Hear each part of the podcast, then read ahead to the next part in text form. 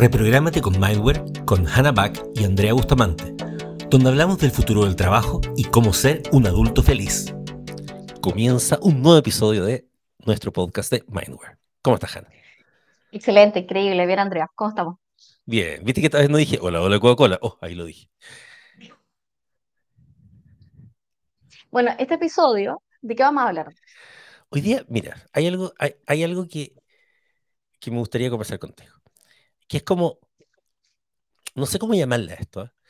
pero es como que, no sé, por ejemplo, yo, yo tengo un trauma de chico, así como de, de, cuando estaba en el colegio.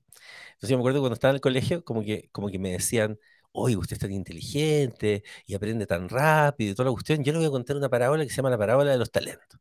Entonces la parábola de los talentos era como que eh, había un papá, qué sé yo, que tenía como tres hijos, entonces le dejaba unos talentos a los hijos, que, siempre lo encontré absurdo desde chico. talentos, ¿qué es lo que un talento? Claro, yo no entendía que era una divisa. Entonces, encontraba como ridículo, era como que te dejaran una, una característica de regalo, no sé, pero en fin, pero ya, bueno, después entendí que no. Entonces, a, a cada uno le dejaban un talento. Entonces, el punto es que había un hijo que supone que era como todo bacán, así como trader, ¿cachai? Entonces el hijo trader llegaba al papá de vuelta y había hecho como chorro mil talentos, ¿cachai? En, en la bolsa. Ya, pero el papá lo felicitaba y le decía, quédate con todo. Y el segundo hijo era como, era como, era como, como que cachaba las cosas del hermano, pero igual era más vago, aparte tenía otros hobbies, qué sé yo, pero, pero igual había puesto las cuestiones y como que había hecho el doble. El papá le dijo, quédate con la cuestión. Y el tercer hijo entonces había agarrado el talento y lo había enterrado para que no se le perdiera. Entonces el papá lo castigaba y le decía, oye, vago, ¿cachai? No hiciste nada, te lo quito además. Entonces me contaban, pero encima mis papás me pusieron en varios colegios católicos, entonces tenía que tolerar esta misma historia en cada colegio que iba. Pues, ah, y entonces el punto era consistente. Era consistente, claro. Entonces el punto era que si yo no aprovechaba mi inteligencia, básicamente era un miserable, ¿cachai? Y Dios iba a estar enojadísimo y todo.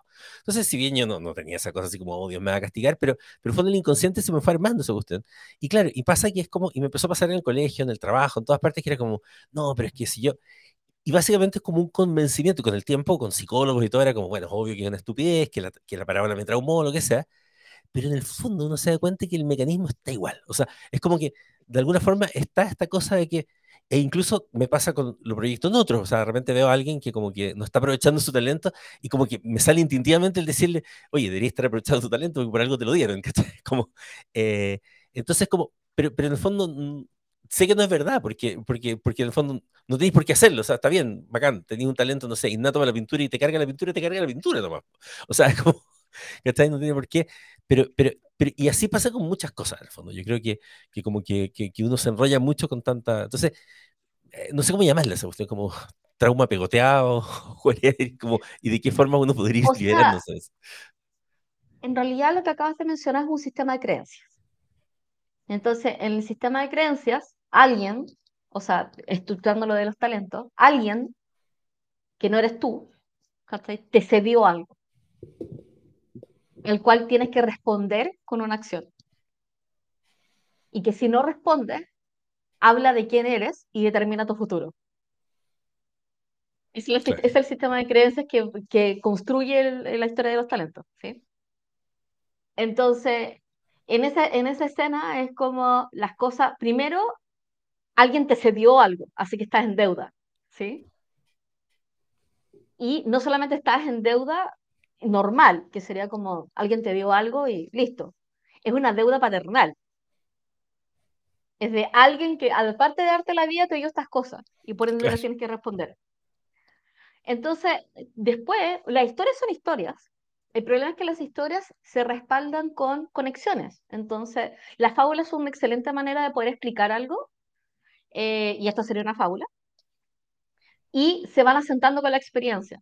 Entonces, si la experiencia posterior es que constantemente cuando te entregan algo, te sientes en deuda o te cobran una deuda emocional, ¿qué hace tu sistema de creencias? Toma la fábula y la usa como plantilla. Claro.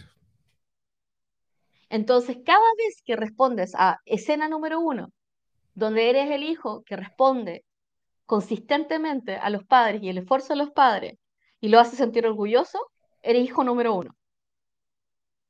Y cada vez que fallas en ese modelo, eres hijo número tres. Claro. Y es una plantilla fácil. O sea, y es la plantilla de, no sé, de los tres chanchitos. De Ricitos de Oro, de la, de la Caperucita Roja. Son modelos súper simples de replicar, porque sabemos exactamente qué es lo que está bien, qué es lo que está mal, cómo tenemos que valorarlo.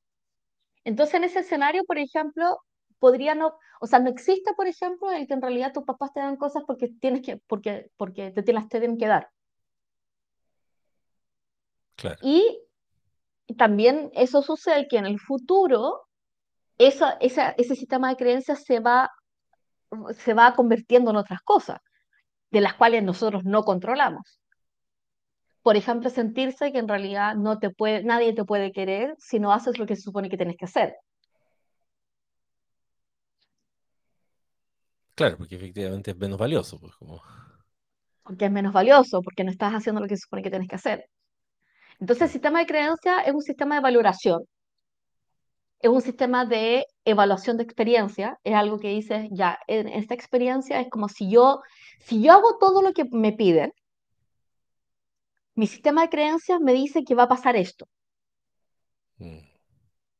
Ahora, O sea, como que también pareciera ser que eso te genera algún, o sea, es raro, porque a pesar de que te miserablea, genera algún tipo de seguridad, porque estaba pensando que, que en el fondo, el, eh, eh, tú, tú dij- tú dijiste en el fondo, el hijo, eres el hijo uno o el tres, como que siempre al final las elecciones son como binarias, o sea, es como, eh, como claro, entonces esas cosas son de hombre, esas cosas son de mujer, eh, como que toda la- eso, eso es de derecha, eso Mm. es de izquierda, eh, y, y entonces las cre- la creencia es como, es que puede ser solamente de un lado, ¿cachai? O, de, o puede ser solo de una forma, eh, restringe el mundo, pero lo simplifica también de alguna manera. Porque bueno, yo siempre en esta, yo tengo esta gran discusión siempre con el tema de la binaridad por, por, por, por el tema del género, pero aplica todo, ¿cachai? Es como, siempre he, ter- encontrado terrible esa gente que es como súper de izquierda, súper de derecha, y que bueno, que yo no la encuentro demasiado brillante a veces, pero cuando, cuando es como, es que la gente que, que está al medio es amarilla, pero se enojan con que sea amarilla, es como, esto no puede ser. Y es porque se sale como de ese sistema de creencias. Al parecer, los sistemas de creencias tienen que ser como medios, medios, medios estáticos o medios como eh, así como, y, y- y Son como que reglas creo de que operación. Y como son reglas de operación, son mucho más fáciles cuando son binarias. claro, Entonces, como son sistemas de creencias, como no puede ser, por ejemplo, un súper buen ejemplo del tema del sistema de creencias. Cuando la gente le dice a una persona gorda, es que, onda, eh, la persona gorda dice, es como, bueno, en realidad estoy gorda. Y la otra persona le dice, en formato de cariño, le dice, pero eres linda de cara. Ah, claro, claro, porque está, está Sistema, ese asociando una sistema, categoría, lo que te está diciendo es que tu sistema de creencias impide que una persona gorda sea linda, claro, completa. ¿se entiende? exacto, claro, claro, totalmente, Es como, y lo hemos visto un montón de veces, es claro, como, es bla, pero, y cada vez que decimos pero es porque la cuestión va fuera del sistema de creencias. sí, pues bueno, los peros son muy, muy buenos para darse cuenta de cosas que están mal, Que los pero son las reglas, son las reglas fuera del sistema de creencias. claro, Entonces es como, es como, soy inteligente, pero soy flojo. Soy inteligente. Y, y- y nuevamente, cuando nosotros hacemos ese establecimiento semántico, lo que estamos diciendo es lo que está dentro de la regla de la, de la regla. Entonces, soy creativo, pero soy poco consistente. Como, ya, entonces la creatividad es un producto. No se puede ser creativo sin producto. Ah, temazo. Oye, soy inteligente, pero soy inconsistente. Entonces, soy solamente inteligente cuando solo lo soy todo el tiempo. ¿Y qué significa eso? Que no puedo decir cosas estúpidas. claro. Son reglas estructurales, son reglas de diseño. Ahora son bien, o sea, efectivamente condicionan demasiado la vida de las personas y llevan a grandes complicaciones, o sea, yo como, Pues como sí. advocate de que encuentro estúpida la universidad, el colegio y todo, es como, Claro, pero es tanto lo que la gente está convencida de que no va a hacer nadie siendo de un cartón, pero el problema es que ese convencimiento o esa, o esa, esa creencia hace que la persona esté dispuesta a gastarse cinco años, como bueno, como probablemente lo estuve yo mismo cuando, cuando estudié mi primera carrera, eh, en, en- en la universidad. Y en el fondo es como que finalmente tenéis un montón de, ahora que lo veo en el tiempo, es como decir, los 12 años de colegio, francamente también, son una imbecilidad y todo, pero es como que, eh, eh, pero te condicionan años de tu vida, o sea, es como grandes decisiones importantísimas se toman en base a sistemas de creencia que, que, que, que, que en el fondo ni siquiera sabes por qué los tomaste. O sea, eh, y, y de hecho, lo peor es que puedes pasar por el periodo completo, puedes hacer todas las cosas que te dice tu sistema, tu sistema de creencias base, que normalmente pasa el de tu familia, el de tu grupo socioeconómico, bla, bla, y terminar en una vida que no te gusta, Claro, que absolutamente la pasaste completa, porque está la gente que, entre comillas, falla en el proceso y se cae en la mitad, pero están los que pasan el proceso completo y después dicen por qué viví esta vida que no quería. Que es como lo que comentábamos de, de, de, de, las personas que trabajan con nosotros en el, en el, en el Future Me, en el fondo como autoemprendimiento, que es como lo que hablamos del tema de los hombres y el sistema como heteropatriarcal que, no, que nos pone que tenemos que ser hombres de familia y tenemos que ser proveedores y toda la cuestión. Tenemos que responder. Hombres, entonces los hobbies y todas esas cosas se dejan para después y de repente los hombres después de los 45 se dan cuenta que en realidad durante toda la vida no hicieron nada de lo que les gustaba. Ah, eh, y, claro, y, como además todas las personas tienen un poco la idea de que ya a los 45 te queda poca vida, no, en realidad queda harta. No sé pero, sacaron eh, eso. Claro, te quedan 40 o 50 años más porque está cada vez viviendo más la gente, pero en el fondo queda esta sensación que está como de... y, claro, y es como efectivamente, no, no, no, no, no, no, no, te pasaste todo el tiempo sin hacerlo, que, que, un poco también lo que me pasó a mí, por ejemplo, con el tema ahora del, de audiovisual, que, que es como, el rey quería ser audiovisualista a los 18 años, entonces ahora que tengo 45 es como, sí, lo voy a hacer. y es como... Bueno, cuando nosotros si revisamos, por ejemplo, el tema de las, eh, las creencias, las creencias por etapas de vida, entonces, entonces por ejemplo, eh, que eh, si no eres social, o sea, por ejemplo, la creencia de que las mujeres tenemos que sonreír y tenemos que ser simpáticas. Y ese sistema de creencia hace que nosotros aceptemos cosas que en realidad no deberíamos aceptar y que no queremos aceptar. Parte del sistema de creencia. Después, la creencia de que en realidad si no entramos a la universidad fallamos. Pero, por ejemplo, esa puede venir con una segunda vuelta de que si no entramos a una a tal universidad, estamos rompiendo, rompiendo un, rompiendo una secuencia. En el caso, por ejemplo, de nuestra edad, la gente de nuestra generación era como muy privado o pública. Claro. Entraste en una tradicional o no. Y eso iba a marcar de ahí todo para, para todo, todo para todo tu futuro. O sea, cinco años de tu vida te iba a marcar todo el futuro. O sea, la probabilidad de eso es como... Eh, pero es una creencia tan arraigada que probablemente te puedo asegurar que gente que piensa eso probablemente no postuló a ciertos cargos, no aspiró a ciertos ascensos, se fue a buscar diplomados que no necesitaba y así, porque en realidad la, creencia lo que hace es, es un filtro de evaluación. Es el filtro de evaluación contigo mismo, es el filtro de diseño con respecto a las cosas que puedes hacer. Eh, va a determinar cómo va a valorar cuando fallas. Eh, va a valorar, por ejemplo, no sé, no, llegaste no lograste entrar a la universidad. Es como, soy tonto. Independiente si tuviste 12 años y pasaste todo tu colegio con buenas notas no y entraste a la universidad, eres tonto. Claro. Es rarísimo. o después entra a la universidad eh, y en realidad pasa los ramos, fallas un ramo y te atrasas. Soy tonto absoluto. Eso también es muy raro.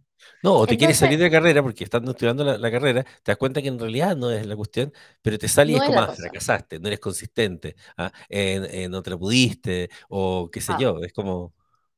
Y de hecho, si te cuentas en la misma frase que tú vas mencionando, viene la valoración emocional de, de, lo, que, de lo que sucede. Entonces, me ha pasado escuchar de gente que eh, por ABC motivo no pudo terminar la universidad, sobre todo por, por temas de salud mental, que le ha perseguido hasta toda la vida y tienen 45 años. Sí, pues. y tuvo un efecto... No, tengo título, pero... El pero, que está es como... Mm. Claro. Y eso es porque la creencia, y esto es la parte, la parte interesante, la creencia viene, la creencia es un sistema de, es un sistema de principios. Y es un sistema porque es como consistente entre sí. Entonces yo no voy a creer simultáneamente, por ejemplo, una persona que valora con profundidad la academia, no puede valorar un autodidacta o un emprendedor de misma manera. Claro. No lo puede hacer, es incompatible. O sea, no puedo, en el sistema tradicional, no puedo valorar una persona que tiene un trabajo asalariado con un emprendedor. Siempre voy a considerar que esa persona es un independiente. ¿Sí? Claro. No, o peor, también está la gente, o sea, yo me acuerdo que estaba en, en, en una especie de podcast o algo así, en fin, con unos ingenieros, que eh, y entonces estábamos hablando de temas tecnológicos, me habían invitado porque, en fin, porque había que invitarme, y estábamos hablando de tecnología, y de repente yo digo algo así, bueno, cuando yo estaba haciendo mi magíster en tecnología, entonces uno de ellos me dice, pero espera, ¿tú hiciste un magíster en tecnología? ¿Sí? ¿Dónde? En la Chile. Ah, entonces sí puedes hablar de tecnología. Y fue como... Creencias. O sea, todo el tiempo nunca me había validado porque no sabías que era como... Creencias. Las creencias modifican la realidad. Después de las creencias, tienes las experiencias, que básicamente son los eventos que te confirman tu creencia o no. Entonces, como tenemos sesgo, evidentemente nosotros vamos a validar que la creencia, o sea, es como nuestra creencia va a filtrar la realidad, y una vez que la filtra la realidad, me la va a confirmar. Y por eso es tan complejo cuando me dices como, lo que pasa es que si tú te esfuerzas, vas a obtener el resultado que tú quieres. ¿Qué pasa si obtienes, no obtienes el resultado que quieres? Conclusión básica, no te esforzaste lo suficiente. Algo no estás haciendo, no sabes qué. Claro. Que significa que no te esforzaste lo suficiente. Porque en tu matemática si te esforzas lo suficiente vas a obtener las cosas. Entonces, la experiencia, que lo que te debería decir, que te sucede algo, que es una oportunidad de aprendizaje, solamente confirma, ya que tú no tienes, no, en tu creencia no tienes el pack de aprendizaje, como que te falta ese parche, el parche de que cuando te pasa algo es algo donde puedas aprender porque no está, no está parte de tu sistema de creencia, eh, tu sistema dice, no te esforzaste lo suficiente. Y esa es la retroalimentación que tienes a través de la experiencia. Y ahí se queda. Sí. Entonces, hay, si que uno lo ve por etapas de vida, es como eh, el adaptarse, el ser social, el tener muchos amigos, el entrar a la universidad, el egresar de la universidad, el ser exitoso en tu carrera, que no sé, no sé muy bien a qué se refiere con exitoso, aparte de, la parte, aparte de que consigas un trabajo, el conseguir trabajo, el mantener un trabajo, el ascender, el ser valorado, el, y todo eso. Todo lo que acabo de mencionar está permeado por las creencias. Entonces, y hay creencias más, más permeables a la realidad que no. Y hay otras que son como, que no tienes cómo.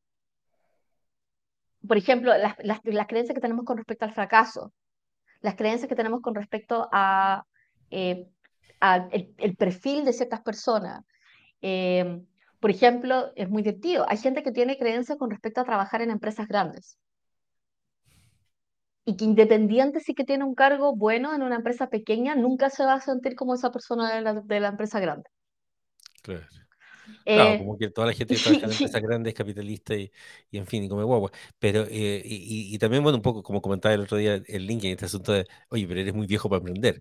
¿ah? Eh, y, y, es como, se te pasó el tren. Por ejemplo, que, la que, este concepto se te pasó el tren que está asociado sí. a ser soltero o no haber emprendido. Que, que, como, ¿Cómo se pasó el tren? ¿Qué, qué, qué es eso? Es que la creencia, la creencia de que hay un ciclo, hay un ciclo de vida y hay un tiempo determinado donde uno hace las cosas, va a determinar, por ejemplo, la cantidad de energía que estás dispuesto a invertir en eso.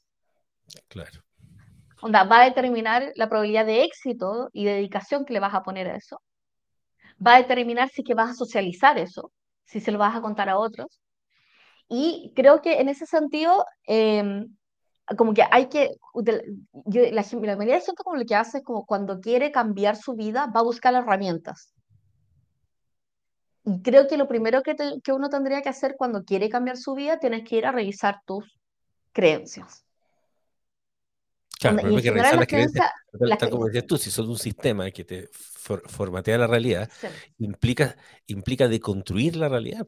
O sea, de hecho, si uno lo piensa, pues pensando sí, en, en, sí. en, el tema que para mí me, me, me, me, toca mucho, que es todo el tema del género, qué sé yo y todo, eh, finalmente siempre se habla de que hay que deconstruirse, que está el macho deconstruir y todo el concepto, tiene que ver con que efectivamente para que los hombres entiendan que puta, puedes tener cosas femeninas o masculinas, o, o, que las mujeres trans son mujeres, qué sé yo, todo, eh, sin que se... Porque finalmente, por ejemplo, en el caso de las mujeres trans, ¿por qué los hombres maltratan a las mujeres trans? Porque les huevea a ellos pensar de que si están con una mujer trans, por ejemplo, ellos dejarían de ser suficientemente hombres porque su construcción, ¿cachai? Respecto a, lo, a, a las creencias ah. de lo que es ser hombre es que no te puede gustar.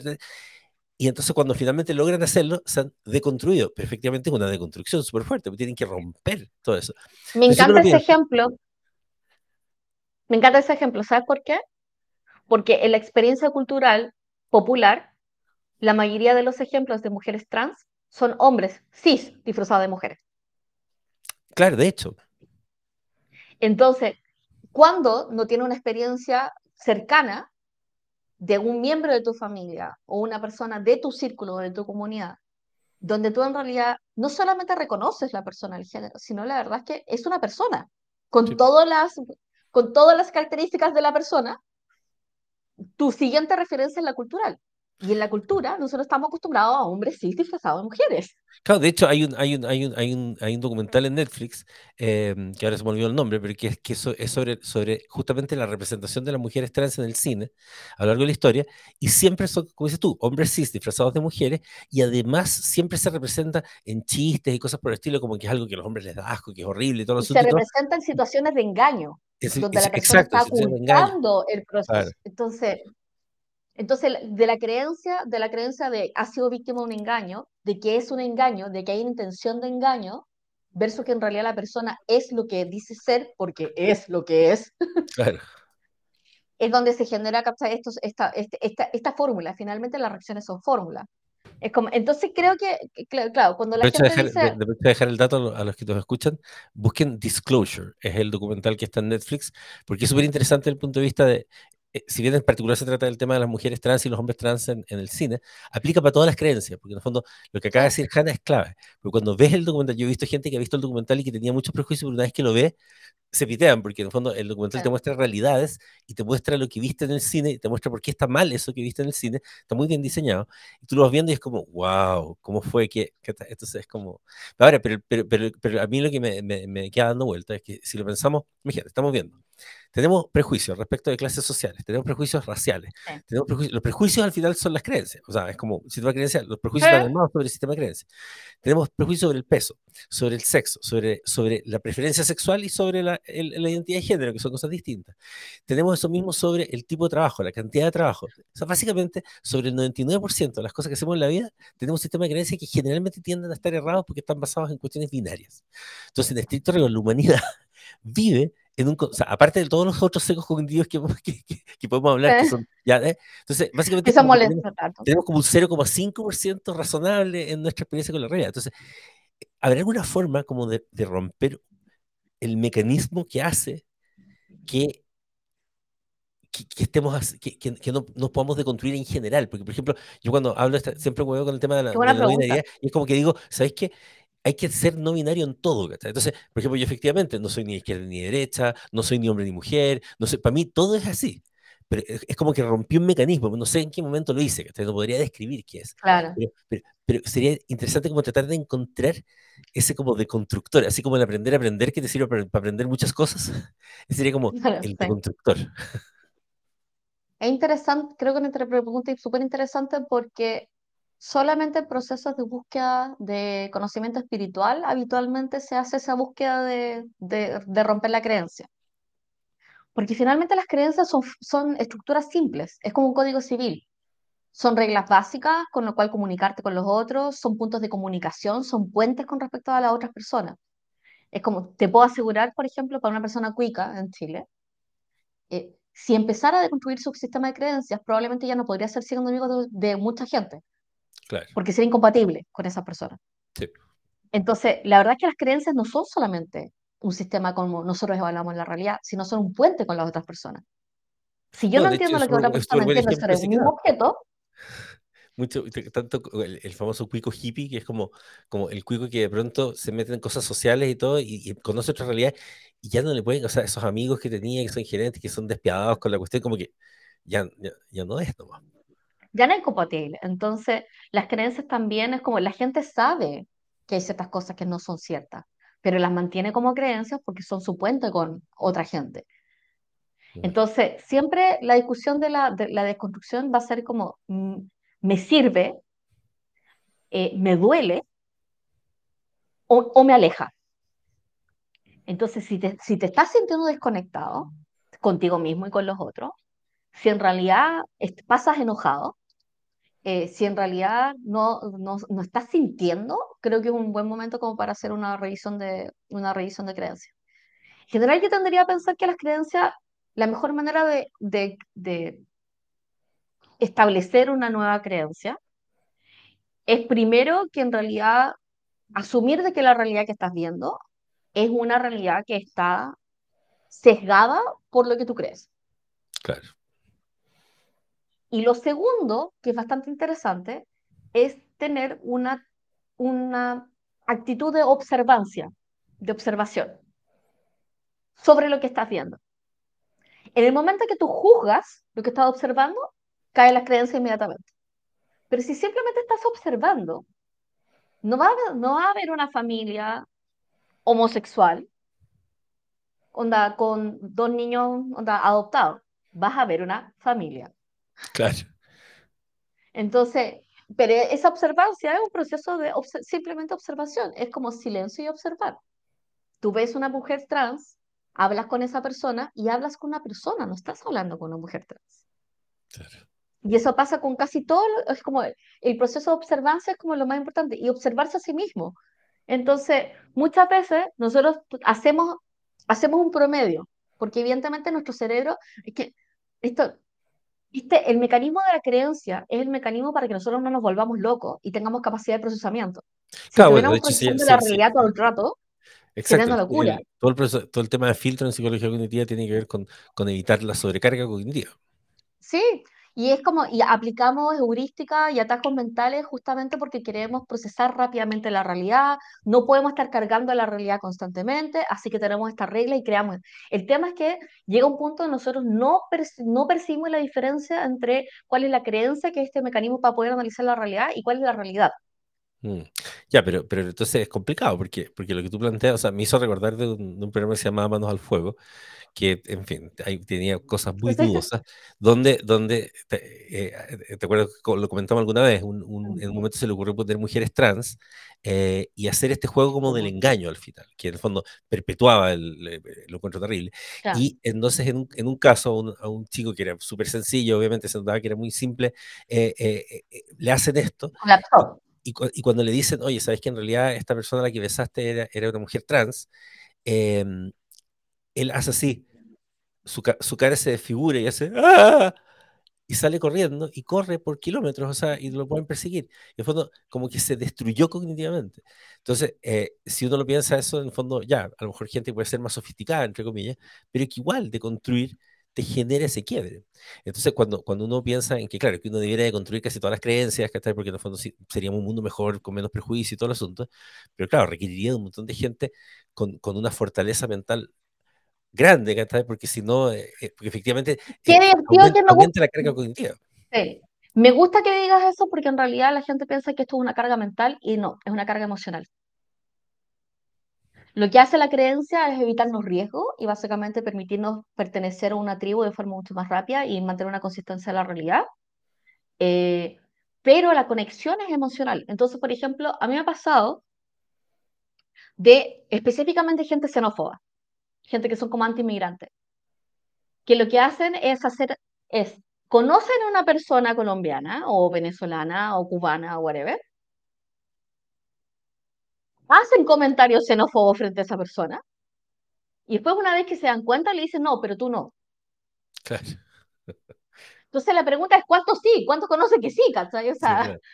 Ahora, claro, y por y la otro lado, es que efectivamente, la, la, la- la- 15 y en claro, realidad son todas excepciones y la pregunta exacto, es, ¿por qué eso pasa a ser una excepción sí, claro. versus la regla? No, y aparte que lo que demuestra un poco, yo creo que, que el problema no es necesariamente carga cognitiva, entonces, es cuando miramos generaciones como los Z y los alfa, que son mucho más deconstruidos, vienen más deconstruidos. O sea, si uno se fija, por ejemplo, en las generaciones Z y sobre todo en las generaciones alfa, tienes mucha gente, o sea, tienes mucha más gente que se considera no binaria, apolítica, etcétera.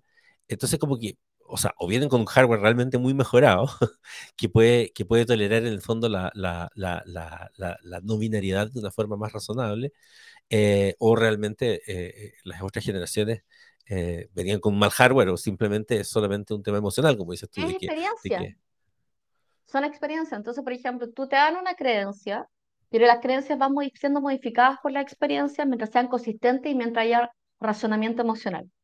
Entonces, por ejemplo, eh, tengo un prejuicio de, no sé, de que la homosexualidad es pecado, ponte tú, ¿cachai? En mi sistema de creencias son un monstruo, bla, bla, bla. Conozco una persona homosexual, me doy cuenta que no es, no es un monstruo, ¿cachai? Y en realidad voto esa parte de mi sistema de creencias y conecto con esa persona y conecto con esa persona. Entonces la experiencia sobrepasa la, sobrepasa la creencia y la creencia se modifica a sí misma, pero a través de la emocionalidad. No es racional, de hecho. claro, Porque de hecho la creencia tampoco es muy racional. O sea, es como la persona que dice que soy flojo, soy flojo porque un día no me levanto a las 7 de la mañana, eso es irracional. Va en contra de las probabilidades, inclusive. ¿Pero por Claro, qué lo decimos? Porque siempre prom- promediamos y vamos a promediar según el rango que tengamos dentro de la creencia. Y eso es interesante de qué creo de mí mismo, creo que, qué creo de los otros, qué considero bueno, qué considero santo, qué considero malo, eh, qué considero flojo. Y te vas a dar cuenta que es como una, una, por ejemplo, los castigos, la emocionalidad de los castigos están súper asociados con las creencias. claro. Es Ahora, vamos como de el castigo que uno se aplica. claro, vamos de unas creencias entonces que, que, como en distintas categorías, vamos de unas creencias que nos perjudican a nosotros mismos en el día a día, por ejemplo, ser flojo, soy esto, soy lo otro. Y luego tenemos otras, otras, otras creencias que no nos perjudican a nosotros mismos, pero perjudican al, al resto, en el fondo, los prejuicios, hasta ahí el, el, el filtrar mal, qué sé yo. Que al final también nos pueden perjudicar a nosotros, porque es como la gente que, no sé, pues no contrata a alguien por una clase social o una raza o lo que sea, y a lo mejor se pierde un montón de gente brillante. Eh, el tema es que probablemente vamos a priorizar. ¿Cómo, ¿Cómo, se te ocurre que debiera ser el proceso? O no sé si hay visto algo en, en, en como, claro, porque no podemos, suponiendo que no descubrimos el santo grial de la deconstrucción, que vendría a ser como esta Ah, cosa que uno haría eventualmente que te lo deconstruiría todo, que creo que está bastante cerca de lo que tú dices de, de, de la cosa religiosa, porque efectivamente cuando tú estás en la búsqueda espiritual y llega el momento, sobre todo en, en, en, en la cosa religiosa no dogmática, ah, eh, estoy hablando de la sí, espiritualidad más del tipo, o sea, no sé, pues, en, la religión judía sería como la cábala, ¿no es cierto? Eh, el sí, hermetismo, el cristianismo, etcétera, el budismo, donde finalmente tú dices que Dios es todo, todo es Dios, somos parte de todo, no hay más de construcción que eso. O sea, cuando tú te das cuenta que claro. todos somos todo y todo es el todo, ¿cachai? De hecho, Eh, qué bueno que lo demás tiene, tiene alguna definición científica. Eh, eh, pero, pero hasta que ¿Cachai? Sí, El otro día estaba viendo un paper que en sí, el sí, 50 y tanto, donde encontraron que, que había estrellas que tenían eh, partículas de todo, los años, de todos los siglos, de sí. todas las, por lo tanto, tendríamos todo de todo. Pero en fin, pero eso ya es una discusión para otro programa. Pero si, si tenemos esta, esta como grande construcción, ya, pero si no está esa grande construcción, la persona realmente dentro de su sistema de creencias tiene, de hecho, el que es atea, el que no cree en Dios y todo, por lo tanto, ese no va a ser el camino. Eh, habría que encontrar como algún orden, alguna forma de ir, porque, porque probablemente, como dices tú, así como esa persona que dice que tiene una excepción, de alguna forma se dan cuenta que tienen un sistema de creencias que puede ser incómodo o no razonable, pero falta ese empujón para romperlo. O sea, yo creo que probablemente, o sea, ya que estamos, ya que estamos hablando de sistemas cerebrales, hay que ganarle con otro sistema cerebral. O sea, el sistema de recompensa, él tendría que entrar ahí para que haya un beneficio de cambiar la creencia. Eh, el atajo, se podría generar un atajo heurístico, así como un, un procesamiento de atajo que permita que la persona pueda tener un camino distinto para procesarlo. Si no hay un beneficio claro, la persona probablemente no lo va a hacer porque se siente cómoda. Y de hecho creo que eso es lo que estamos viendo con la gente boomer que dice, soy viejo, déjenme ser. Sí, claro. Que saben que están equivocados, Sí, claro. pero les importa una raja. Exacto, sí, eso es muy... Entonces, y de hecho dicen, literalmente, es como, déjenme con mis creencias, ¿cachai? Ya estoy viejo, no quiero cambiar. Literal. Literal, O no, sea, hecho, literal. saben, saben que está mal. O sea, ya porque lo, lo he escuchado varias veces. Sí, también, ¿no? Entonces, como ya, si no quieres cambiar y no quieres decirle a Andrea, Andrea, ¿cachai? Es como ya es tuyo, pero yo no tengo por qué lidiar contigo. sí, O claro. sea, entonces, a la, a la gente más joven, eh, si quieren modificar sus creencias, es como, cu- cu- ¿cuál es la, cuál es la parte entretenida? No te puedes quedar con una parte de tus creencias, porque es un sistema. Sí, claro. Es como, no puedes pensar así como ser, una, no puede, o sea, dentro del mismo sistema, no puedes decir de un día para otro que es como, está bien ser autodidacta y al mismo está bien estar trabajando en una empresa grande.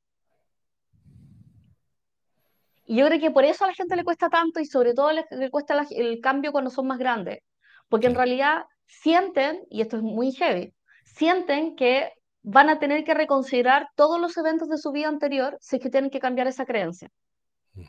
Y acá es donde viene lo- a- vienen las cosas súper terribles. A base de las, de las creencias que nosotros tenemos, tomamos ciertas decisiones que pueden estar profundamente equivocadas en el futuro. Entonces, por ejemplo, si yo sentía que en realidad, eh, no sé, yo trabajo en una empresa y esa empresa me debe a mí para poder, o sea, no sé, eh, estoy pensando en un ejemplo que es como que todo el mundo entienda. Si yo pienso que mi mamá en realidad era una cobarde por nunca enfrentar a mi papá, si esa fuera mi creencia, y yo maltrato a mi mamá durante toda mi adultez, porque, o sea, durante toda mi infancia y adolescencia, porque siento que mi mamá en realidad fue una idiota, y después yo llego a los 40 y algo años y me doy cuenta que en realidad mi mamá no toma esas decisiones por ser idiota, sino porque en realidad era víctima de violencia intrafamiliar. ¿Qué significa? Que yo fui un imbécil durante todos esos años. Claro, exacto. Y yo creo que eso lo he visto un montón, que es como, tengo una Sí, creencia que me llevó a tomar decisiones estúpidas con consecuencias graves durante varios años y que eh, porque no quiero asumir el costo de eso, prefiero no cambiar y prefiero mantener la creencia. que más encima está asociado a otro sistema de creencias, que es que hay que ser consistente. Porque, porque está ese, este, de, que uno, de que uno tiene que ser consecuente, entonces no tiene que cambiar de idea. Ah, y es increíble porque la gente no cambia de idea por el castigo social que significa cambiar de idea, lo cual es una estupidez. Y yo imagino que efectivamente la creencia de que cambiar de idea está mal porque eres inconsecuente, se creó para protegerse de cambiar de idea, porque no sentirse mal por haber tenido una forma estúpida de ser. Entonces, es claro, al final todos van perpetuando la, la, la, la, ceguera. Me voy, me voy justificando, ya cuando estás muy, muy viejo llegas al dice, es como ya es muy tarde para cambiar. Cuando estás más o menos en nuestra edad, no te quieres arrepentir de las decisiones que ya tomaste, que, así que dices, mira, ¿sabes qué? Voy en este, voy en este barco hasta que me muera, Claro, aunque estés profundamente equivocado y en realidad te duela, me mantengo aquí. claro. Entonces, el tema de las creencias tiene todo este, pero si realmente uno lo quiere pasar mejor en el día a día, hay que ir a cuestionarse las cosas. O Claro, sea, es está, como, tratando de recordar acá que había un, un tema de las etapas del ciclo vital, pero no me puedo acordar si era de Fromm o era, era de un de Erickson, la etapa del ciclo vital de Erickson. Y la etapa del ciclo vital de Erickson em, son ocho etapas vitales. eh, que una es el, el, la el fondo, pero la gracia es que cada etapa vital te genera dos tipos de sentimientos. O sea, si la resuelves bien, tienes un sentimiento y si la resuelves mal, genera otro sentimiento. ¿ya? Entonces, por ejemplo, la primera es confianza básica frente a desconfianza. Cuando eres muy chico, en el fondo es como, es la confianza básica. O sea, tus papás te dieron comida, no te dieron comida, es como, y ahí se determina para el resto de la vida el que confíes en la gente o no. Después en la autonomía frente a vergüenza y duda, que es sobre el año y los tres años, que es como aprender a ser autónomo o sentir vergüenza, preguntarle a la gente para siempre y todo. Iniciativa versa culpa, que es el, el más o menos después, en, hasta los 3 a los 6 años. Laboriosidad frente a inferioridad, que es el, el ya como de los 6 a los 12 años, que en fondo eres trabajador o eres un vago. Ah, después identidad frente a confusión de roles, que es entre los 2 y los 20, se fija, son bastante razonables. Intimidad frente a aislamiento, que es en el fondo ya eh, desde la edad adulta hasta los 40 años. Generatividad frente a estancamiento, que es de los 40 a los 65. Y este es interesante. El integridad del yo frente a desesperación, que es en la vejez. Y tienes dos formas de ah, mira. resolverlo. Te sientes integrado respecto a lo que fuiste a lo largo de, de tu vida o sientes la desesperanza, de- donde todo es basura lo que hiciste en el fondo y nu- nunca valió tu vida. Entonces, efectivamente, cuando las personas ya se van haciendo mayores, eh, el, el, el de construirse tiene un costo muy alto, porque implicaría pitearse todas las etapas del ciclo vital que estuvieron relativamente bien resueltas. o sea, imagínate que si dentro de tu creencia, en realidad, de la creencia fue que tuviste malos padres durante toda tu vida. Y en realidad te das cuenta que tenías una actitud donde era imposible ser tu padre. Claro, claro toda tu vida O se cuestiona. no, y no solamente se cuestiona, tiene un costo súper claro. Claro, Tiene costos cla- tiene costo de que tuviste una mala relación simplemente porque te generaste un mecanismo así, ¿cachai? Durante 30 años. Entonces, o sea, yo, en- yo entiendo perfectamente cuando la gente me dice en realidad, sabes que no quiero cambiar. O claro, porque en realidad, o lo que hace, o lo que dice Julián, Julián Hernández, ¿cachai? Que un, un acupunturista muy amigo mío, que dice es como cambiar para no cambiar. claro.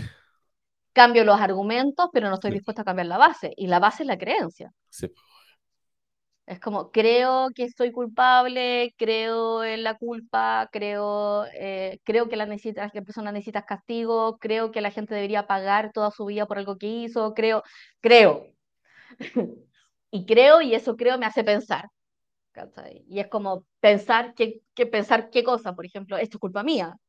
claro, No lo hice yo, pero es culpa mía. Lo hizo otro, pero es responsabilidad mía. Es como, no la puedo pasar bien porque pasó algo y ese, esa- es algo que pasó probablemente sea culpa mía. o claro, no es culpa mía, pero posiblemente podría haber sido culpa mía si que lo hubiese hecho, pero en realidad no lo hice, y por no haberlo hecho es culpa mía. y todos esos mecanismos son parte de la creencia de la culpa. Entonces, claro. es, está complejo. O sea, ahora, como fórmula, como fórmula, uno podría decir, eh, guarda tus pensamientos, o sea, piensa tu, o sea, en realidad, observa, primero, antes de juzgar, observa sin comentarios, básicamente. Observa, seguramente. Después comenta, pero observa. Después cuando comentes, revisa qué pensamientos están detrás de ese comentario. Es como, ¿qué implica? Porque son reglas, son realmente reglas de negocio. O sea, es como, fracasé una vez, así que nunca, lo más poder, nunca más lo puedo hacer. Es como, las personas, las personas que emprenden y que son exitosas son, son así y no asá. Eh, creo que soy inconsistente. Eh, y después de esos pensamientos, como recordar un poco de dónde vienen esas creencias y qué experiencias tuve que me reforzaron eso. Y si esas experiencias en realidad tienen lo suficiente peso para ser, eh, pa- para ser de peso. Entonces, por ejemplo, a mí me encanta cuando, cuando, no sé, tengo una amiga que tiene dos tías que son como espantosas. O sea, realmente gente espantosa. Eh, bueno, mis tías tampoco son demasiado mejores, pero es como. Pero estas señoras espantosas hacían unos comentarios, o sea, como, pero cuando uno lo ve en perspectiva, esas señoras no tienen nada que reclamarle a ella. pero se vuelven esta voz autoritativa, ¿cachai? Que puede decir estas cosas y que lo- y básicamente que se la atormentan, como si fueran almas del purgatorio. qué horror. Claro, pero ahí uno dice, o sea, reconozcamos la fuente de donde viene la creencia. Es como, usted, usted, onda, ¿quién lo invitó? O usted más bien, ¿qué le importa? Claro. O sea, es como, y creo que como la No, las creencias también, o sea, también es muchas relaciones tóxicas están basadas en eso. O sea, si uno mira, o sea, yo siempre me acuerdo que antes me lo decían como chiste, que me decían, oye, ¿sabes qué? Hay, no sé, hay personas que le pegan y dicen, lo hace porque me quiere. Y me acuerdo cuando estuve en un consultorio re- re- y, y estaba teniendo gente y de pronto llega una señora que efectivamente la, la habían golpeado todo. Y, y, y claro, yo en mi ingenuidad, ¿cachai? Era como, oye, pero... ¿Por qué aguantáis eso? ¿Cachai? Como si fuera tan fácil. Eh, y entonces ella me dice, bueno, porque, porque eso demuestra que me quiere. Y yo simplemente la encontré irracional, obviamente en ese momento era más joven, era como "Te- tonta, ¿cachai? Como, como, como te va a querer. Y Ah, claro, ahora uno entiende, ¿cachai? Que hay todo un sistema que es como, claro, lo que pasa es que se pone demasiado celoso, se pone demasiado celoso porque está muy enamorado de mí, y eso significa que se va a quedar para siempre a mi lado, por lo tanto no, no me voy a quedar sola. Entonces, claro, puede ser que me esté pegando, pero es la señal de que no me va a dejar sola. Finalmente había una creencia que efectivamente puede estar mal la creencia, pero, pero, pero había una estructura, como dices tú, Nadie dice que las cre- no vamos a valorar en este lugar, no Exacto. vamos a valorar No, las creencias. Las creencias son. sistema. Entonces no era como simplemente llegar y decir, oye, no lo aguanté esta Ah, cuestión, sino que era, no, pues había, había un sistema que estaba soportando esta cuestión. Entonces, y que la experiencia valida. claro, O sea, te dice, te dice consistentemente así como, ah, esto es, esto es. claro, Entonces, está, está re complejo, si que uno lo quiere hacer solo, observancia, observancia sin juzgar y como registrar los pensamientos de las mejores maneras, porque hay consecuencias directas de pensar ciertas cosas. Hay consecuencias directas de pensar, que no- no- nosotros siempre lo hemos hablado, de pensar que la gente pobre es floja. claro, sí, Eso tiene implicancias profundas para el diseño de políticas públicas. profundo, totalmente. profundas, profundas, a tal nivel Sí, que, por ejemplo, que lo- los trámites sean más difíciles, dependiendo de si esa persona es de sector vulnerable o no, eh, deben estar profundamente relacionadas con eso. En vez de sea, o pensar en piensa tú, usabilidad del cliente, digo, ¿sabes que lo voy a hacer más difícil? Porque la persona se tiene que esforzar. claro, o Porque piensa si tú no se esfuerza, significa que es como los otros pobres. Y es como, No, claro, pero piensa tú el tema. Bueno, claro, todas las transferencias condicionadas están basadas en que la persona tiene que hacer una cantidad muy grande de esfuerzos. Para merecerse el- la transferencia condicionada, lo cual obviamente es una estupidez. Pero también tenéis el otro tema que, que, que, que es, por ejemplo, lo que estamos hablando ahora, de que si viene inteligencia artificial y va a acabar con el mundo y todo, pero en el fondo la solución que todos han pensado es el concepto del ingreso universal, asumiendo que va a existir la useless class. Y en vez de diseñar muchas políticas posibles para que todo el mundo pueda estar bien, en realidad la solución es va a haber gente inútil, démosle plata. Es como. Porque la creencia, esta, gente no hay ninguna forma de que, y, y, y, o sea, yo mismo cuando he hablado del futuro muchas veces caí en eso, hay gente que jamás va, va, a estar, y hablaba del Valle de la Muerte del futuro, que está, y era como, pero si tú lo piensas, sí, obviamente, no, no, se trata de que va a ser fácil para todos, va a haber personas para que entrar al futuro les va a ser muy difícil, sobre todo más, pero justamente son las personas que más creencias arraigadas tienen, que van a ser probablemente gente más boomer y todo, pero incluso esa creencia uno la va destruyendo cuando se va encontrando con gente mayor que de pronto quiere pa, cambiar y se pone a aprender tecnología y hacer cosas y es como, en realidad no, no, no existían todas estas esta cuestiones. Entonces, como, claro, entonces tenéis países diseñando políticas enteras en base a creencias. Es como... Y, y termina siendo súper, o sea, creo, creo que hay que tener profundo cuidado con las creencias, porque más encima las creencias no cambian en el momento que nosotros declaramos que no creemos en ellas. Sí. Entonces, por ejemplo, no sé, eh, por ejemplo, ahora estamos con una, sobre, sobre, una sobrecompensación del body positive. Y sí. es como, en realidad, tú dices como, no, amiga, ¿cachai? Tu cuerpo está bien y todo. Y es como, mira, en realidad lo que nos deberíamos preocupar es que ni la gente gorda ni la gente flaca en este momento está bien. Claro. Todos nos deberíamos revisar los signos, los, los, los chequeos, chequeo de sangre, porque todos estamos comiendo basura y durmiendo horrible. Sí, claro. Entonces, no es la creencia, ¿cachai? De si el onda, tamaño o talla onda, influye o no en la salud. La pregunta es como, estamos, ¿qué conversación es esta? ¿Es claro. la conversación de la salud? ¿cachai? Porque si es la conversación de la salud, deberíamos estar conversando de otras cosas. Entonces, es como, la creencia va a determinar tus decisiones, va a determinar tu experiencia, va a determinar qué es lo que vas a ver, va a determinar lo que vas a decir. Entonces, creo que, y, y, y como tiene que ver con, con, con, con tiene que ver con cómo le afecta a las personas lo que piensan. Es como, puedes creerlo mientras no te haga mal. Claro. Y te va, y el que te va a hacer mal o no, tiene que ver, hoy estaba hablando justo con un amigo, herramienta es algo que te da control, pero no te, no te limita el rango de acción.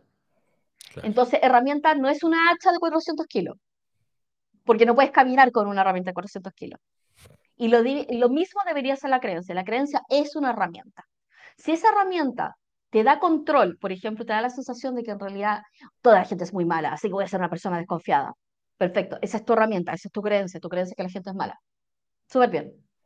Pero si esa herramienta, esa creencia, te limita con la cantidad de personas con las cuales puedes interactuar y te limita el rango, te da el control, pero te quita el rango, ya sabemos que esa es una creencia que en realidad deberías ir a buscar la razón de por qué la tienes y cómo deshacerte de eso. Sí. Y quizás no la deberías desconstruir, porque una deconstruirla es entenderla de dónde vino, ponerla en partes, sino simplemente la deberías desactivar. Claro. Es como claro, desactívala. Sí, claro. Es como, claro, es como por ejemplo hay gente... pero la desactivas completa, o sea, claro. es como, porque no se, puede, no se puede desactivar por parte. Sí, claro. Claro, tenés que dejar de esa actitud, es como... Claro, yo he visto gente efectivamente que son como más, más, más boomers de repente, pero que es como que deciden, entre comillas, tolerar, por ejemplo, las diversidades y cosas por el estilo, pero lo hacen bien en el sentido de que realmente les usan sus pronombres y todo, pero uno sabe que en el fondo siguen opinando lo mismo, pero entendieron que lo razonable era ser así. Entonces, como que no Exacto. están causando un daño, ¿cachai? Y ellos mismos funcionan como que es como... Pero, por ejemplo, la persona que no desactiva esa creencia se pierde a un montón de gente de, de su entorno, lo limita, hace que Claro. tenga una reacción onda antisocial hacia esa persona. Nuevamente, las herramientas te dan control, pero no te quitan rango de acción. Claro. Entonces las creencias son iguales. Es como si tienes una creencia inhabilitante, es como, me hace sentir, o sea, como, de hecho, inclusive los pensamientos, entre comillas, negativos, funcionan igual. Entonces la creencia de que en realidad soy inútil. Entonces, mi creencia me hace sentir bien, soy inútil, por eso no me salen las cosas. Soy inútil, por eso no las comienzo. Soy inútil, por eso no las termino. Eso te hace sentir en control porque tú dices, soy inútil, doy aviso, entonces la gente no se siente decepcionada después. Pero ¿qué te quita? Te quita rango. Claro. Entonces, es como, Interesante, ¿eh? porque realmente, o sea, es, es todo un mundo, sea, porque, porque cuando to, toda nuestra existencia la basamos en creencias, por lo tanto, eh, y que en el fondo tiene que ver con, con, con, con una cosa que siempre hablamos en, en Mindware como concepto, ¿está? que es el, el tema de, de, que nuestra realidad siempre va a estar permeada por, por chorro mil factores, nunca vemos la realidad. Cuestión que además es biológica, o sea, biológicamente nosotros no vemos la realidad. nuestros ojos no perciben la realidad como es, ya la pasan por, por, por un montón de filtros físicos, o sea, y, y, por lo tanto ya la construcción de nuestro cerebro está mal. Ahora, eso le agregamos toda la parte psicológica, ¿no es cierto? Y, y psiconeuroinmunodendocrinológica, eh, y, y, la cosa es como complicada. Realmente vivimos en, un, en, en, en, en una cosa. Cada uno vivimos en nuestra propia burbuja. Claro. Entonces, son nuestros sistemas de creencias versus las puentes que generamos con el sistema de creencias. O sea, ustedes pueden hacer el ejercicio de ir a preguntarle a su mamá una experiencia que ustedes recuerdan de niños, para ver si efectivamente sucedió así. Y se dan cuenta que no. O sea, no solamente tenemos la experiencia, tenemos experiencias revividas, tenemos memorias distintas, sí. y todo eso viene asociado con las creencias que nosotros hacemos. Y va, casi valoramos todo a través del sistema de creencias que tengamos. Sí, es interesante Entonces, ver ahí, es como, como muy en la lógica de, de lo que hablaba Maturana, de la, de la autopoiesis y, la, y el acoplamiento estructural, que él decía en el fondo, los sistemas autopoiéticos crean los sistemas que le componen, por una parte, cuando vamos creando toda nuestra realidad en base a nuestros propios pensamientos, sentimientos y percepciones, sí. y en el fondo nunca dos sistemas intercambian realmente información. Tú tienes un sistema que se acopla sí. estructuralmente al otro, y si te intercambian información, lo que hacen es elicitar cosas el uno con el otro, pero esa licitación es como una realidad completa dentro del otro, que, que, yo creo que es como que le transmití información, pero en realidad no lo hice. Yo, yo mandé un estímulo claro. que el otro lo interpretó y, y en fondo, cuando, uno mira a cada lado del sistema, parecería ser que están ocurriendo cosas entre los dos, pero si uno mirara los dos sistemas realmente como son, te das cuenta que ocurren cosas súper distintas en los dos lados, que claro, son, son elicitadas, ¿cachai? Pero como decía después Luhmann, que, que agarró en sociología el tema de, de, de, de Maturana, decía finalmente, la, la, la, la, comunicación es imposible o es totalmente improbable, porque estadísticamente las posibilidades de que el otro entienda lo que yo realmente le quiero decir es una en un millón. Entonces es como... Absolutamente. Entonces, eh, no, tal cual, es eso. Y de hecho, así como dentro de, dentro de lo que uno dice de... Porque también hay gente que dice, es como, pero ¿por qué tengo que cambiar yo? Claro. Como, ¿por qué me tengo que adaptar yo? Digo, porque tú te diste cuenta. Sí. a ti te molesta. Claro. A la otra persona le da lo mismo. O sea, la otra persona es boomer, ¿cachai? Y reacciona como reacciona. Tú eres, o sea, literalmente somos dueños de nuestra propia realidad, pero no somos dueños de la realidad del otro. Y por eso, en realidad, uno toma decisiones con respecto a qué tipo de pero incluso la lógica, pero la misma lógica de la competencia estructural, efectivamente, cuando yo me doy cuenta y yo cambio, el otro no se da cuenta por qué, pero termina cambiando porque como estoy teniendo reacciones distintas, También. estoy licitando y cosas hecho, distintas. Y extrañamente cambia más en el sentido de lo que, de, de lo que uno querría, eh, de lo que se imaginaba. O sea, sí. es como, no, pero es que no me compré ya, ok, ya, voy a cambiar yo por ti. Y cambio, y de repente la otra persona se empieza a comportar más como yo quería que se comportara. Que los sistemas, o sea, los sistemas de creencias son sistemas de creencias porque son, tienen sistemas de defensa. La creencia se defiende a sí misma para ser consistente en el tiempo. Y por eso los ecopsicológicos defienden la, defienden la consistencia de la creencia. Entonces ahí cómo funciona. Pero eh, cuando hay una reacción distinta a la que yo espero, y esas son lo que, nos, lo que nosotros en el programa básicamente llamamos experiencia cero, y una experiencia cero es revivir una experiencia a través de la generación de una experiencia a la cual el cerebro no puede hacer referencia, porque nunca ha existido. Claro. Entonces esa experiencia cero ¿Qué te obliga? Hace que el cerebro tenga que prenderse de nuevo. Sale del modo zombie y dice, ¡ja! ¿Qué es esto? Y lo observa de nuevo. Y cuando lo observa de nuevo, genera una experiencia nueva y puede generar hasta una creencia nueva. Y eso es re interesante porque finalmente es como cuando haces algo muy, muy raro, tu cerebro dice, ¿qué es esto? Y de hecho, cuando estamos, estamos viendo el, cambio de mecanismo social entre dos personas, entre intercambio de, entre dos, dos, sistemas, dos sistemas de creencias que no están conectados, si una persona espera una reacción tuya y tú le cambias, la, le cambias la experiencia que tiene guardada en su mente a través de una reacción distinta, te vas a dar cuenta que hay un cambio. He, hecho esa muy interesante, es de concerto. Y es súper interesante sí. y es desconcertante porque la persona cuando va con el sistema de creencia a toda velocidad con una reacción emocional, viene con el paquete listo, viene con un, viene, viene con un diagrama, un guion, escenas, los cortes, sí. viene con todo. Y cuando tú cambias la reacción, la gente queda en cero. Y hecho muchas veces la gente no solamente queda en cero, modifica su conducta. de hecho, es la base de la antipsiquiatría, pues, cuando tomaban al, paciente paranoico y, le decían, oye, pero hábleme bajito porque nos están persiguiendo. Entonces, pero ¿cómo? No, si, no, no, se cállate, si la CIA está detrás de nosotros y todo. ¡Ey, pero no seas paranoico! Y al final el paranoico terminaba encontrando demasiado paranoico el médico y, y quedaba desconcertado y como que cambiaba la conducta. Eh, es una locura. Pero bueno, tomando en cuenta los sistemas de creencias, yo tengo una creencia que es muy difícil de, de, de, desarraigar, que es la creencia de que si, si, tenemos, si hacemos podcast de una hora, deberían todos durar una hora. Entonces estamos a pocos minutos de que se acabe esa hora y podría descompensarme por completo si es que tengo que cambiar esa creencia, pero por ahora la tengo. Así que como para ir cerrando un poco, eh, entonces estamos claros de que eh, estamos, estamos, o sea, creo que por lo menos tomar la conciencia y creo que, que, el mejor mensaje que podemos dar es, es al menos tomar conciencia de que estamos bajo sistemas de creencia. No es que seas malvado por tener un sistema de creencia, fuimos criados con un sistema de creencia, pero entonces tenemos que ser observantes. Observar bien todos los prejuicios, las Sí. cosas de las que decimos que no, esto no quiero, sobre todo cuando tienen que ver con otras personas o tienen que ver con nosotros mismos eventualmente y nos sentimos mal con eso. Observar. Observar. Claro, observar. Primer ejercicio, observar. Segundo, observar. Tercero, observar. Y, no, Sí. y, ve- y ver el impacto de la creencia en el largo plazo y en realidad ver si es que uno está dispuesto a pagar el precio de cambiar la creencia, porque también existe eso. Sí. No es gratis. claro. Es como, sería, seríamos muy mentirosos en el programa si te diríamos que el programa es fácil. Sí, claro. Es como, hay una razón de por qué, de por qué el peso es, o sea, finalmente lo que nosotros decimos es una liberación de tu potencial. Porque el potencial en estos momentos está guardado, pero Claro. sabemos que está ahí, porque eso no Exacto. Es como, ese es nuestro, eso, por ejemplo, en nuestro sistema de creencias, nosotros creemos que todas las personas tienen el potencial de librarse de sí mismas si tienen las herramientas y las barreras, li- las barreras levantadas para poder hacerlo. Y si tienen una comunidad y retroalimentación para poder hacerlo. Ese es nuestro sistema de creencias. Para otros, el sistema de creencias sería que en realidad necesitan un milagro divino para poder cambiar o necesitan un nuevo cerebro. Claro. Entonces, lo que determina y lo que tú creas va a proyectar el cerebro. No. ¿Crees que puedes cambiar?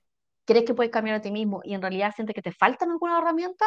O sea, es como, ahí Mindware va a tener sentido para ti. Pero si sientes que en realidad tienes que volver a nacer para poder cambiar, No, claro, probablemente va a ser difícil que puedas Claro. llegar a hacer eso.